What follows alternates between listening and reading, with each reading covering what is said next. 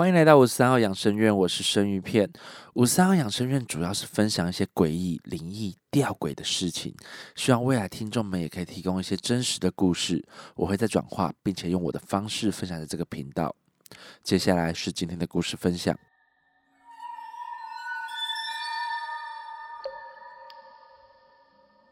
故事在啦，感谢灵异公司的小胖愿意分享这个故事，谢谢你。在这边，我会用第一人称的方式叙述这则故事。听说在讲灵异故事的时候，若是讲的是真实发生的事情，讲的人跟听的人会起鸡皮疙瘩，代表你在讲的时候还有其他的听众在旁边听。我接下来要讲的故事是我至今难忘，每次提起都心有余悸。龙差国小住在古山左营这边的朋友应该都不陌生，位于博爱路跟大顺路的交叉口，而这个学校的灵异传说多不胜数。我讲的是旧校区，并非新校区。虽然当初迁校的时候我才五年级，但迁校前就发生了一件让我非常害怕的故事。读过这所国小的朋友们都应该知道，这个学校有所谓的分班制，也就是说，一二年级你会分一次班，三四年级会分一次班，五六年级结束后你就毕业了。全部学生的座号、班级、电脑帮你重选，等于说全部的学生打掉重分。下个阶段就是新的开始，你会遇到不同的老师、不同的同学。也有几率跟原班级的同学遇到，在一起读两年。而我当年四年级要升五年级的时候，让我发生了一个难以忘怀的经历。当时因为即将要五年级了，面临着可能未来大家不一定会在同个班级，我们班导师想说要开一个分班派对，邀请全班的同学及家长一起来吃吃喝喝。同学们要准备才艺表演，也就是一个同乐会的概念。分班派对的时间是晚上的五点开始到晚上九点。同乐会的前一天，我因为身体不适，所以请假了一天，而我爸也因为工作的关系不能来参加。就这样，同乐会的当天，我上了一天的课，最后一堂课下课钟声响起。老师开始在教室里起了快速炉煮汤做菜，同学们在一旁帮忙准备等等的派对，而我因为看了许多人在帮忙，所以我就想说跑去耍废偷懒。我当时有一个好朋友，我这边简称他叫做阿伦。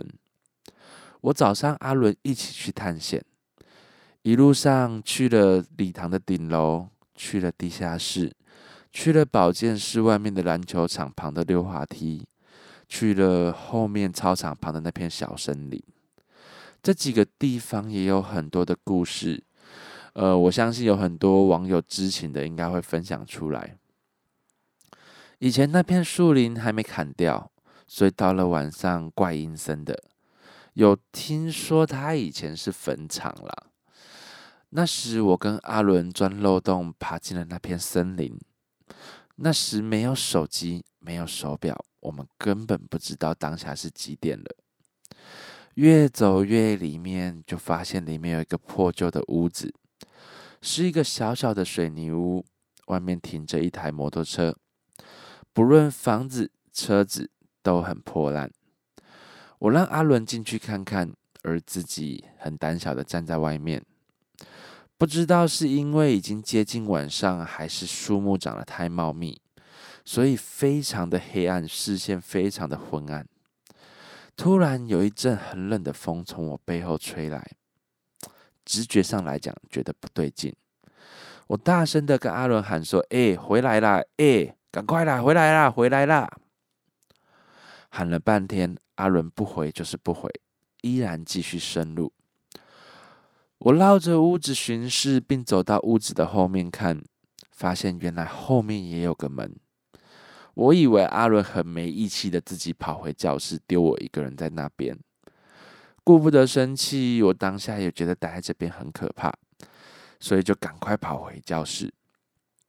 回教室后，我并没有看到阿伦，可能我还在气他说非常没有义气，把我一个人丢在那边吧，也懒得去找他。先入为主的就认为他应该是被老师交代去做什么事情了吧。陆续的家长们来了，很多先回家洗澡的同学也来了。派对开始，大家吃吃喝喝，气氛非常的愉悦。而大家也在努力准备接下来的才艺表演。这时，全校只剩下我们这间教室的人跟警卫室的警卫。当下我不知道是吃太多，还是前一天的不适状况还没结束。我感到肚子非常的绞痛。我又看了看前面，想说还有七八个节目才轮到我表演，所以我决定就跑去上厕所，想说快去快回。看了看教室的时钟，已经晚上八点多了。不知道大家知不知道旧校舍的灯是什么颜色的呢？是昏黄色，一闪一闪的那种。我很犹豫，因为我们这边的厕所统一都是在最左边，而好死不死，我的教室是在最右边。等于说，我要一个人穿越黑暗的六七间教室。再经过楼梯才能到厕所。正当我犹豫不决、有点害怕到不想去厕所的想法已经产生了，阿伦站在走廊外面看着我，我很开心，马上跟老师报备一下，我就拉着阿伦陪我去厕所。可能想掩饰自己的害怕吧，一路上我一直跟阿伦说话。到了厕所，打开电灯开关。昏昏黄黄的灯光一闪一闪，我跟阿伦说：“哎，我想大便，你能不能站在外面陪我聊天，直到我上完为止？”阿伦回答：“哎，不要啦，很白痴哎。”我说：“拜托啦，我让你来我们家玩真三国无双时，你在外面等我好不好？”阿伦说：“哦，好啦。”我就跟他说：“你一定要一直跟我讲话，不能先跑回教室哦。”阿伦就不耐烦的回答我说：“好啦，赶快去大啦，你烦死了。”我才比较心安的甘愿走进厕所。进到厕所，关上门前，我就问阿伦说：“在吗？”阿伦回说：“在啦。”我关上门之后，我又再问：“在吗？”阿伦依然是回应我在啦。我在大便的时候问道：“在吗？”阿伦不耐烦的回应我说：“哦，在啦。”上完后准备要开门，还是怕怕的问说：“在吗？”没有回应。我紧张的大声询问说：“哎，阿伦，你到底在不在啊？”依然没有回应。打开门走出厕所的我，还正在纳闷不爽阿伦先偷跑的事情。就在这时，我准备要洗手的时候，厕所的灯灭了。我想说，干装神弄鬼就算了，你还给我恶作剧吗？但仔细想想，不可能啊！开关在我的正前方，我又刚好在洗手，我跟开关差不到一颗头颅的距离，请问他要怎么关呢？想清楚的我，为了不让自己害怕，内心想着，一定是机械故障，一定是灯坏了。随着时间，恐惧慢慢战胜了思路，越想越不对劲的我，越走越快。慢慢的从走路变成快走，再从快走变成小跑步，最后就像一百公尺冲刺一样，一路冲回教室。回到教室，我左看右看，教室内没有阿伦的身影。我跟老师询问说：“诶，老师，你刚刚有看到阿伦吗？”此时才艺表演已经结束，而我也被跳过了。很多学生跟家长已经回去，教室里的人所剩无几。老师听到我的问话，一脸疑惑的回答我说：“嗯，阿伦，他今天晚上有事不能参加。小胖，你是还在做梦哦？而且，小胖，你刚刚在跟谁说话？老师看你跟旁边的空气有说有笑，一路往厕所走，我以为你在练习你的节目，还是你在耍宝嘞？而且你今天情绪也很奇怪，一下笑，一下脸臭。”你到底是怎么了？我听完老师这么说，我当下其实没办法回答什么，我只是伴随着腿软，脸色白的很难看。同学看到我还问我说：“你是不是不舒服，还是不开心？”我都没有回应，一个人无语的走下了楼梯，失神的站在警卫室等我爸来接我。我忍不住去回想我刚刚发生的事情。陪我去礼堂、地下室、溜滑梯、小森林探险的人是谁呢？陪我去厕所的是谁呢？一直跟我说话的是谁呢？我在上厕所的时候回我在啦，那个人是谁呢？我一直发抖。想要停止思考，但那些东西却一直不断的重播，占据了我的大脑。于是我生病了，高烧不退，长达三天，才又莫名的好了起来。也不知道是不是因为这一次的事情，让我的体质变得不一样。从这次开始，我老是会遇到很多怪事。像是做预知梦啊，看到无法解释的现象，或是像上一集一样的状况，就差点去了。这集算是前传吧，有给老师处理，但他们都说我的八字不清。为什么我还是会老是遇到呢？我还有很多故事可以分享，请各位再期待喽。有的时候真的是这样了。当你越这么想，他们的频率就会跟你越来越近。有的时候不是八字的问题，而是人的想象力是可观的。每个人都有一个心想事成的能力。有的时候，想象力会引导你往更深的地方走。所以，当你相信有另一个世界的好朋友，每当遇到这些状况，你就会更相信这些事情是他们造成的。也或许真的是他们吧。当每个人都会往正向的方向思考的时候，你就会过得越来越顺利。当你一直往负面的状况去想的时候，或是一直抱怨的时候，你就会汇集很多的负能量，就跟这个概念一样。我小时候也一直认为，我国小的某个仓库里面的国父铜像会翻过来看我，可能当下也是有阿飘附在铜像上面吧。各位小时候有遇过怎样诡异的事情呢？你们确定这是巧合吗？还是另外一个世界的好朋友来找你呢？或许真的是他们造成的哦。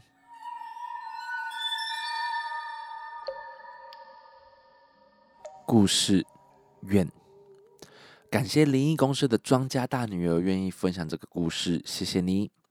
这则故事，他除了分享在灵异公社之外，也有分享在他们自己的粉丝团，请各位搜寻“胡须庄爱他的女儿们”，各位也可以去朝圣一下哦。在这边，我会用第一人称的方式叙述这则故事。故事发生在中部，是近期的亲身经历，也是到现在想起来还是心有余悸的灵异体验。我和我男友是远距离恋情，每个月都会固定见面一次。这个月在确定好见面的日子后，早早订了某大夜市附近的日租住宿。在浏览老板传来的房间图片时，明明图片中的房间明亮又有窗，但却有种不祥的预感。嗯，可能是鬼月吧，所以让我太神经质了。没事，没事。我就这样安慰自己后，订下了房间。入住的当天，和男友在一栋像是专门出租的公寓门口停车。房间是采无人管理，输入密码开启门锁的。到了房间门口，男友尝试输入密码，却怎么都打不开。老板的电话也无法接通，我们就在门口试了半个多小时之后，老板终于回拨电话了，给了我们一组新的密码开门。当天因为我穿着跟鞋，脚有点酸，所以在男友输入新密码的时候，我就先坐在门口的摩托车踏垫上发呆。就在我男友将房门打开的瞬间。我瞬间从踏垫上下弹了起来，感觉有股强大的恶念从房间内直扑而来，让我整个汗毛竖起，仿佛有人站在门后，就是那种开门能马上看到我的角度，在门打开的瞬间就怒坐在蹲在门旁的我。那天是个到傍晚还是极热的夏天。却能在开门的那瞬间感到不友善的寒意，丝毫不受影响的男友开门后为房间的格局感到惊讶。他说：“这里开门就直接是房间，有点特别。”我就回答说：“嗯，对啊，好像一般租给学生、上班族的套房哦。”这是我进到这个房间后的第一印象。还有，好暗哦。房间内明明有窗，但是不知道为什么完全钉死了。也许是为了房间造型，也许是因为房间在一楼有安全的疑虑，也许我在心中说服了自己，大概有一百多个理由吧，但却抵不过这间房间不透光的这件事。咔嚓的声音，开灯后。房间的明亮终于符合图片中的样子了。折腾了那么久，出了整身汗的男友表示他要先去浴室冲个凉，而我则是坐在房间内的沙发上，准备将手机充电，并警戒的环顾四周。我感觉这个空间里面好像有其他人在。就在我这么想的时候，有种难受的感觉逐渐爬上我的脑门。缓缓的，缓缓的，从脖子扩张到整张脑袋。我就这样紧紧握着手机与没插插头的充电器，坐在沙发上，感受着头痛及发呆。男友从浴室出来后，因为我感觉不太对劲，为了测试今天到底是太热中暑，还是这间房子有问题，我就跟男友说我要去附近买水。拿起包包，开门走了出去，摇摇晃晃的走到路上，在便利商店坐了一会，头痛并没有减缓，反而加了一些新的症状，像耳心啊跟干呕。我马上打给替神明办事的亲戚，想请神佛来帮忙舒缓自己的不适。结束电话之后，我又摇摇晃晃的走回房间。回房后，因为人真的太难受了，我只好躺在床上，试着让自己舒服一点，便半梦半醒的睡着了。在睡着的期间，我做了一个梦，梦中的一开始是姐妹们围着我在自己房间内聊天，聊到正热络的时候，突然有个女生冲出来，狠狠掐着我的脖子，使我瞬间尖叫惊醒。吓醒的我睡意全失，便拉着男友表示，我们等神佛处理完房间之后再回来。一路上，由于离房间越来越远，也顺便吃了东西，感觉舒服多了。看看时间，发现快晚上十点了。我跟男友提议，应该也可以回房间。开门进房内，气场感觉比刚刚好多了。终于能松口气，便与男友有说有笑的讨论明天的行程，却在此时突然听见后方的厕所传来一阵非常大的捶墙声。在我们两个惊魂未定的当下，亲戚便打电话过来表示说，请我们住完今晚后就不要再继续住这间房间了。房间内有一个为情烧炭自杀的女灵。怨气极重。同时，他也觉得我长得很像当时害他情变的小三，因此非常不爽。虽然电话那头的亲戚安抚着说，神佛已经跟这个女灵沟通好了，今晚也会在暗中帮忙消除女灵触碰到我的不适。我摸着隐隐作痛的头说：“我觉得不对，他现在应该还在碰我，因为我的头还是好痛哦。尽管有神佛的帮忙，但还是越想越害怕。”于是立刻下定别的房间，匆匆的收拾好行李，狼狈的与男友离开了这个房间。换了房间后，一夜好眠，却感觉耳后还是有一点隐隐作痛的感觉。我将头发捞起来，请男友帮我看看，说有没有什么问题。男友说：“嗯，你只有后颈那一圈是红的。”我的头最痛的位置就是两耳下后颈这两个部分，也就是翳风穴的部分。你说这像不像有人从背后狠狠的掐我？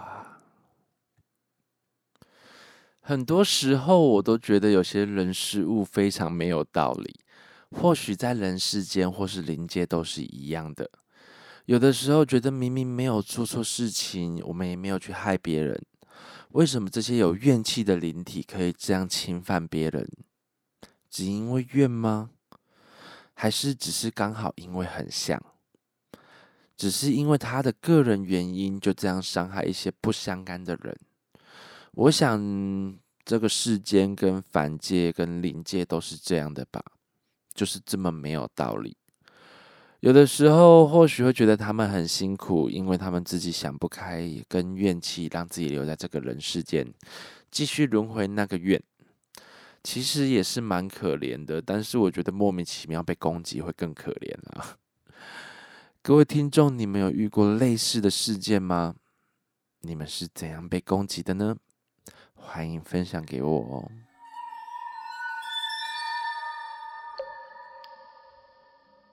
故事锁链，感谢灵异公社的匿名网友愿意分享这个故事，谢谢你。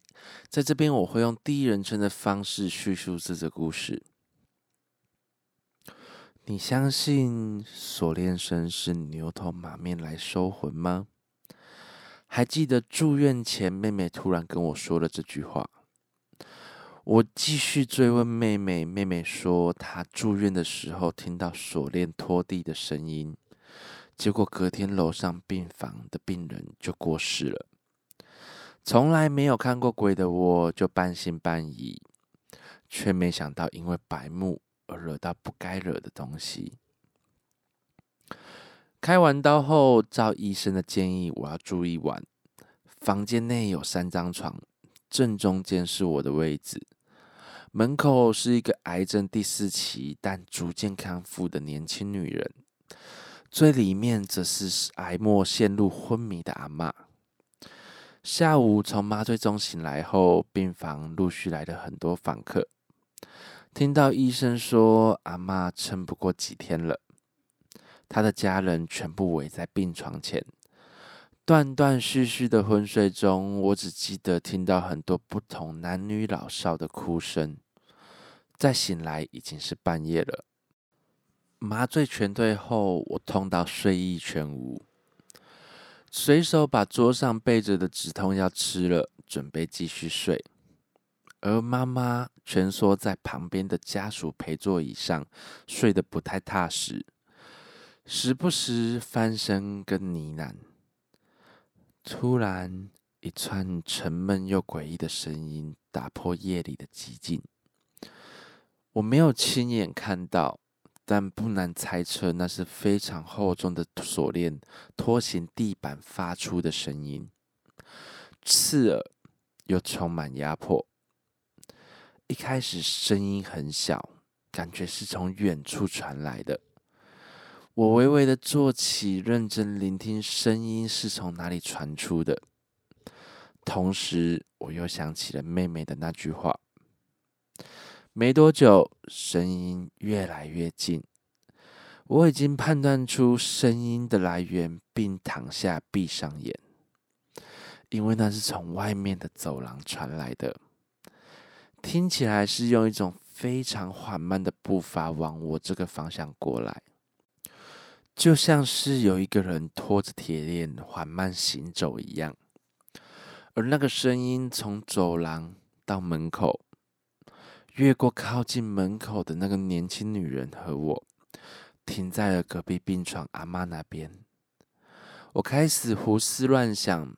大脑不自觉的脑补牛头马面拿着铁链来勾魂的画面，我也紧张到手死死的抓着棉被，好像这样就能保护自己一样，生怕一不小心引起注意，我也被带走了。但人都有好奇心，我就鼓起勇气瞄了一眼。却被绿色帘子挡住，看不见任何东西，甚至连个影子都没有透出来。隔壁的床位传来的是低沉的哭声，像是在哀嚎、求饶，夹杂着让人听不懂的模糊细语。应该是阿妈从昏迷中醒来了，在拜托牛头马面不要带走他。我却没有听到任何男性或其他的声音，从头到尾都像是阿妈对着空气自言自语。过没多久，隔壁就安静了下来，那锁链声竟然继续的往门口拖去，最后声音渐小至离开。看来想留几天，让醒来的阿妈跟家人道别吧。可能大家听到这边会觉得故事告一段落了，但故事还没结束。正当我迷迷糊糊的要睡去的时候，听到隔壁传来年轻女生的笑声，那是一种非常尖锐的嬉笑，而阿妈像是被掐住脖子一样，发出痛苦的哽咽声。不会吧，牛头马面都不收了，这个女鬼是来抓交替的吗？欺负一个快死掉的阿妈，太扯了吧！要就来找我啊，看谁比较厉害。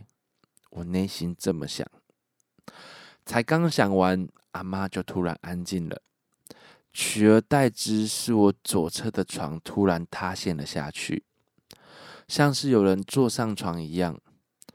但我睁着眼睛，却什么也没有看见，只能感受到那诡异的重量。僵持了一阵子，再也没有发生其他事情。我非常庆幸自己是个麻瓜，看不到，也想说他可能被我骂跑了吧。紧张感解除后，就迷迷糊糊的睡着了。再醒来。一个披头散发的女生，咧嘴笑着跟我面对面躺着，她的脸非常的惨白，看起来应该是三十岁出头的样子，穿着医院同款浅绿色的病人服，一边怪笑一边把我往旁边推。我紧张的问他说：“你你你你你是谁？你你你要做什么？”他完全没有回应。最后，我被挤下床，摔到地上，痛醒，才发现这是一场梦。这时，我就开始思考：锁链声是梦境吗？牛头马面是梦境吗？还是从牛头马面走后，才开始是梦境呢？又或者，我从头到尾？都在梦里呢，没想太多。早上在家人的陪伴下办理出院，阳光从窗户洒进病房中，和昨天半夜的恐怖气氛截然不同。靠门口的女生也是同天可以出院。隔壁的阿妈从昏迷中醒来，和家人有说有笑。她的孙女也从外地赶来探望。如果昨晚的一切是真实的，那应该是牛头马面特别网开一面吧，让阿嬷与家人在清醒的状况下好好道别。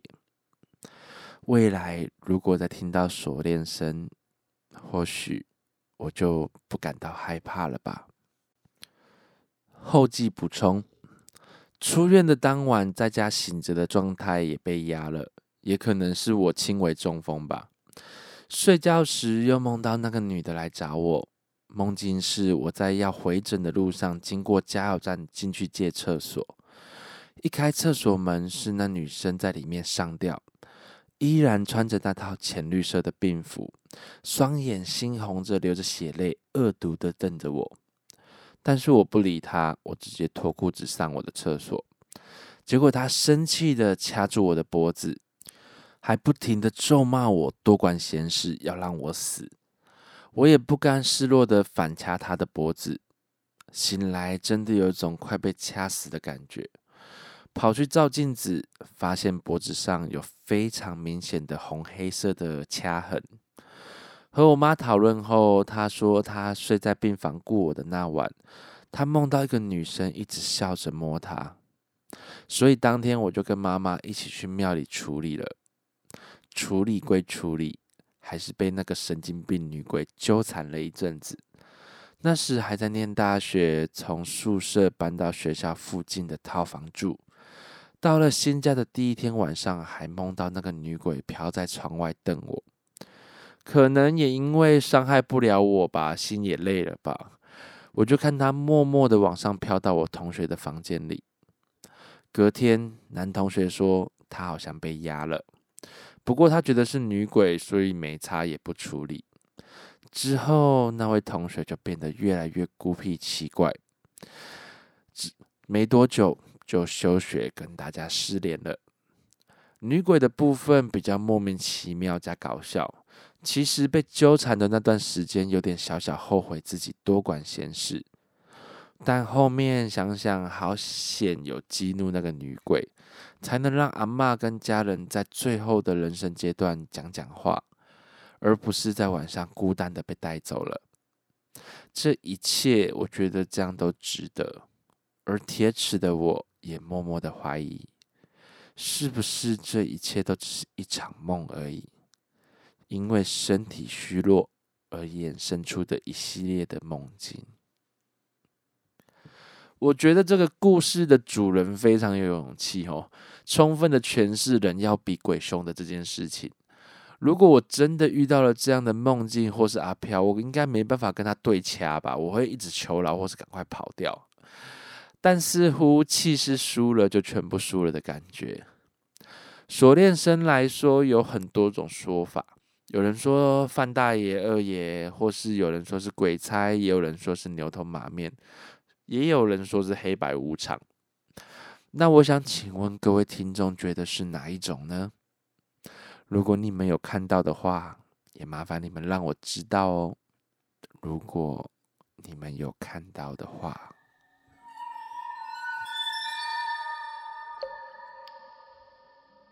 今天的故事就讲到这边。或许有些没有追踪我 IG 的听众还不知道我发生什么事情吼。我在十一月二十九号礼拜一的下午，应该算下午吧，将近五点多，我出了一场车祸。那目前的状况就是小拇指是第一指节骨碎，无名指开放式的伤口缝了十针。所以我有跟大家就是在 IG 上面讲说，我可能更新会比较晚。但这次更新比较晚，主要不是这个原因，主要是因为说这几天的天气变化有点大，那我的过敏就非常的严重，所以我就会比较晚更新，因为怎么录音都感觉像捏着鼻子在讲话。那车祸这件事情，我也想提醒各位听众哈，其实这件事情我蛮生气的，因为我遇到一个老人家。